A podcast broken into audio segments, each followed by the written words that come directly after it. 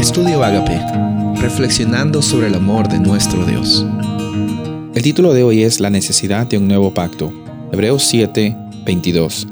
Por tanto Jesús es hecho fiador de un mejor pacto. En el capítulo 7 de Hebreos encontramos que hay una necesidad para un pacto que sea eterno. Comparado con los pactos que encontramos en el Antiguo Testamento, eh, estos pactos eh, levíticos tenían como un propósito de mostrar didácticamente cómo es que Dios alcanzaba a las personas.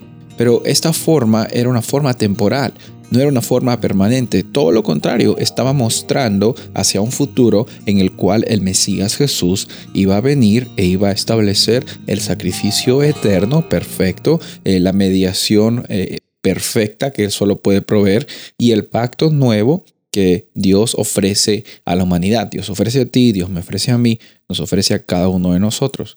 Por eso aquí en, este capítulo vemos los versículos de que eh, había una gran diferencia entre el antiguo pacto y el nuevo pacto. Y por antiguo pacto se refiere al sacerdocio levítico, a los animales que eran ofrecidos y, y la necesidad también de la permanencia y la perfección del sacrificio.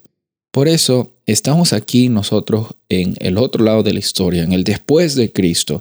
Como, eh, vemos en el, en el, Nuevo Testamento, hay bastantes eh, referencias de Jesús como nuestro sacrificio, como nuestro Salvador, como eh, el que nos asegura este nuevo pacto. Como dice este versículo que leímos, Jesús es el hecho, hecho fiador de un mejor pacto.